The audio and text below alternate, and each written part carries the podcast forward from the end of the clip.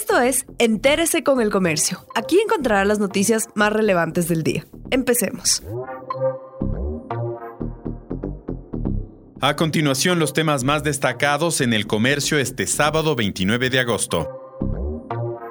Ecuador logra importante financiamiento del FMI este año. Ecuador alcanzó un acuerdo a nivel técnico con el Fondo Monetario Internacional que permitirá acceder a 6.500 millones de dólares dentro de un programa a 27 meses. De ese monto, 4.000 millones podrían llegar este año. El financiamiento tiene una tasa promedio del 2,9%. Los recursos podrían llegar en septiembre luego de que el directorio del fondo apruebe el acuerdo. El gobierno del país, en cambio, se comprometió a impulsar un ajuste al gasto público, una reforma tributaria estructural y a garantizar la protección a los más vulnerables.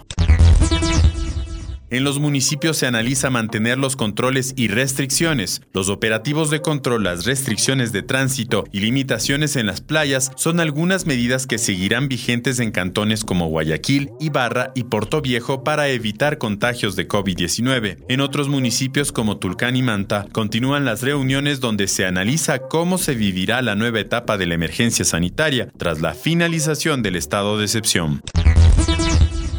Los colectivos de ciclistas denuncian un aumento de robo de bicicletas. Según la Unión de Ciclistas del Ecuador, los ataques se registran en Ibarra, Ambato, Cuenca, Guayaquil, La Libertad y Quito. En la capital, en lo que va del año, hay 130 denuncias por la sustracción de estos objetos. La policía reconoce un incremento en los casos durante la emergencia sanitaria y se rastrean a los sospechosos que suelen robar las bicicletas del interior de las casas. Los agentes también investigan a bandas que asaltan de manera violenta a ciclistas los alrededores de la ciudad.